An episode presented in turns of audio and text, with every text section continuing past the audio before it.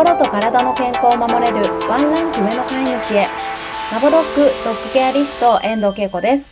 この番組では今日からすぐに取り入れていただける愛犬の心を守るためのしつけ方のポイントや愛犬の体の健康を守るためのお手入れのヒントなどについてドッググルーマーでトレーナーである私がわかりやすく解説していきます。ぜひ通勤のお時間やお料理やお洗濯など家事の合間などでお耳だけ貸していただけたら嬉しいです。こんにちは、ドッグケアリストけいこです。皆様、先週の地震の影響は大丈夫でしたか？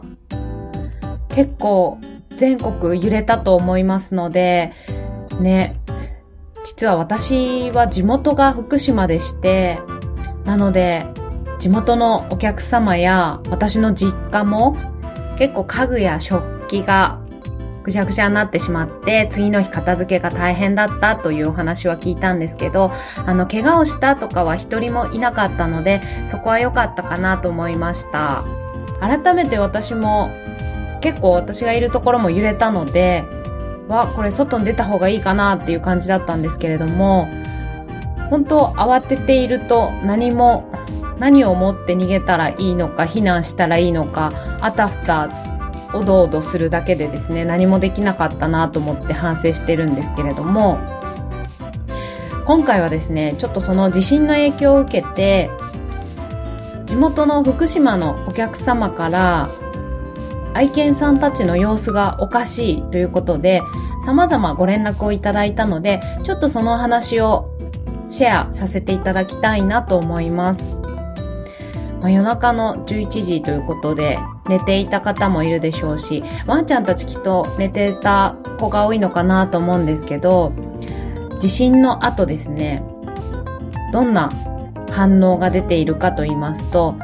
そわそわして落ち着きがなくなってしまったですとか、あとは自分のハウスに入らなくなってしまった、入りたがりませんっていうのと、あとはリビングに入りたがらない、あとは食欲減退、ご飯食べなくなっちゃいました。っていう話だったり、あとは人のそばから離れなくなってしまいました。っていうお話だったり、あとはですね、プルプル小刻みな震えが止まらなくなってしまった。というお話もいただきました。で、それぞれどうしたらいいですか？っていうことで、ただ詳しくお話が聞けた飼い主様と、ちょっとメールだけのやり取りだった方もいるので、参考までにちょっと聞いていただきたいんですけれども、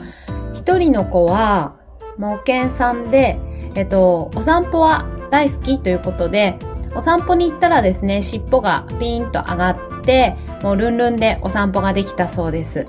なので、お散歩をいつもより長めに行くようにして、ちょっと体力を消耗させて、えっと、帰宅をしたということなんですけど、ただやっぱり2、3日は、やっぱりリビングに入りたがらないという反応があったそうです。でもここのご家庭はですね、あの、パパさんがリビングで一緒にその子と寝てあげたり、あとはお子さんがいるみたいで子供たちがあのずっとそばにいてあげたりっていうことをしたそうで今はだいぶ様子が戻ってきたということをおっしゃっていましたあとはですねもう一人の子はかなり普段から怖がりさんなんですけれどもちょっと地震の後もうご飯も食べなくなってしまってお部屋にも入りたがらないということでこの子はですね、病院に行ってサプリメントを処方してもらってきたということを言ってました。なので、ちょっと少しでもね、早くサプリの効果が現れるといいのかなと思うんですけれども、食欲もね、まだ全然戻ってないということでした。で、この子は、お散歩も得意ではありません。なので、この子にとってはお散歩はリフレッシュにならなくて、さらにストレスをかけてしまう可能性があるんですね。なので飼い主様はそこは十分に理解しているのでちょっと散歩もこの子は今控えてますということをおっしゃってましたでトリミングに行く予定もあったそうなんですけれどもちょっとこんなにもう怯えていて様子がおかしいのでトリミングも控えた方がいいと思ってなんとかやっぱり自宅で切れないかなと思ってますっていうことをおっしゃってくれてたんですけれどもちょっと他にも様々な子がこういった反応、何かしら出てるかなって1日2日で回復している子と、ちょっと引きずってしまって、未だに体調が戻らない子、いると思うんですけれども、じゃあどういった対策ができるかということで、えっと、2、3個おすすめしたいなと思うんですけれども、えっと、1つ目は、サンダーシャツというものがございます。ネットで調べるとすぐ出てくると思うんですけれど、体をですね、ぎゅーっとこう締め付けるような効果のある洋服なんですね。で、こちらを着せていただくと、怖がりの子には有効だというお話があります。あとは雷だったりそういったものに怯えてしまう子もサンダーシャツを着せてあげると体の締め付け感があってですねこう抱きしめられたりしている守られている感覚になるのか安心感を与えられるということがありますのでちょっと怖がりさんはこれを調べていただいて試してみていただくのがいいかなと思います、まあ、効果が出る子出ない子はもちろんありますがトライアンドエラーでちょっと試していただけるといいんじゃないかなと思います。あとは、えっと、ボディラップと言いまして、布、まあ、布包帯のようなものですね、体に巻きつけて、これも結局は体をぎゅーっとですね、締め付けるんですけれども、まあ、こんなものもあります。で、ボディラップも恐怖だったり怖がりを和らげることができると言われているので、ちょっとあまりにも地震の後様子がおかしいかなという子は試していただけるといいかなと思います。あとはちょっとサンダーシャツもすぐ手に入らないしボディラップも難しいっていう場合ですね。これはちょっとうちのケルトに効果があったものなんですけどうちのケルト君は7歳までは雷全然平気だったんですけどある時からちょっと雷の音がですね苦手になってしまって私の足元でプルプル震えるようになったんですね。で、その時に、えっ、と、きつめスヌードをかけてあげたんです。でそうしたところ、少しマシになりました。ただ、きつめスヌードってですね、こう、喉のあたりが窮屈になってしまったり、苦しくなってしまったりするものもあるので、その辺はちょっと様子を見ながら試していただきたいんですけど、タオルのようなものでほっかぶりさせてもいいかもしれないですし、まあ、ちょっとこれは私の独断と偏見のあの意見なので、ありかなしかわからないんですけど、まあ、ちょっとそういうので、顔周り、耳周りを、あの、保護したり、体をぎゅーっと巻いてあげたりっていうことで効果が出る場合もあるので応急処置として何か試せそうだったら試してみて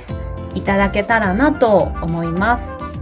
あとは最後にですが、えっ、と、地震の後、まあ、怖がりさんに限らず、ちょっと犬たち敏感なので、ちょっとした物音だったり、風の音だったり、あの、地震の翌日ね、大雨が降ったりしたと思うんですけど、そういった雨音だったりっていうのに過敏になってしまっていると思います。なので、少しでもそういった音の反応を和らげるために、お留守番をしているお部屋にテレビがあるようであれば、テレビの音をもう爆音でかけておくですとか、あとはラジオや音楽を流せるようでしたら、そういった音をいつもより賑やかな音量で流しておくというのも一つ有効かなと思います。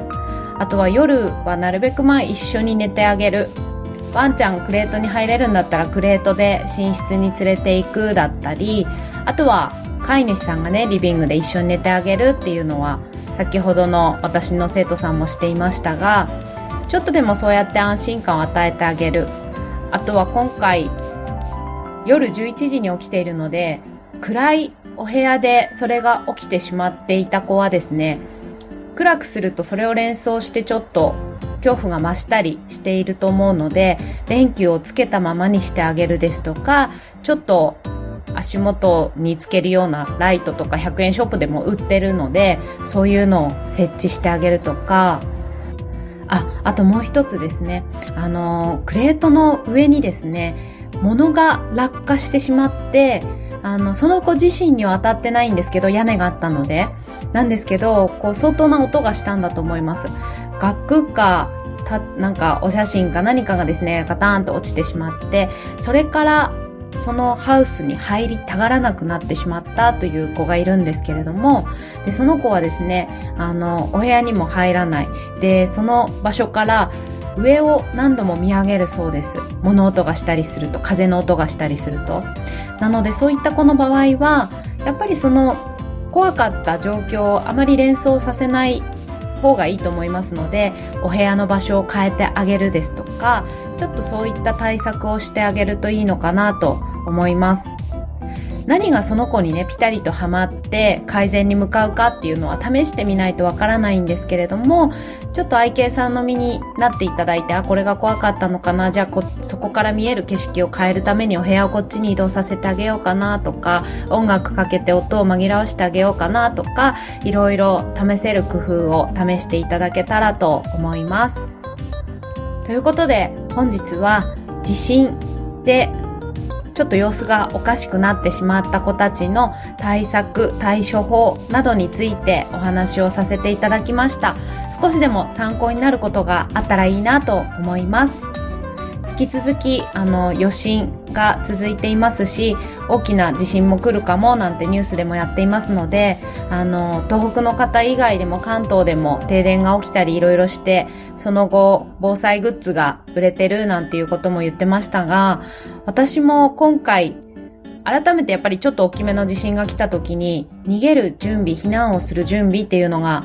できていなかったと反省してですね、翌日、車にケルトのお水を積んだりご飯を積んだりしたんですけれども、何かしら備えをして過ごしていただければと思います。それでは今日も最後までお聴きくださりありがとうございました。また次回お耳にかかりましょう。ラボドッグドッグケアリスト遠藤恵子でした。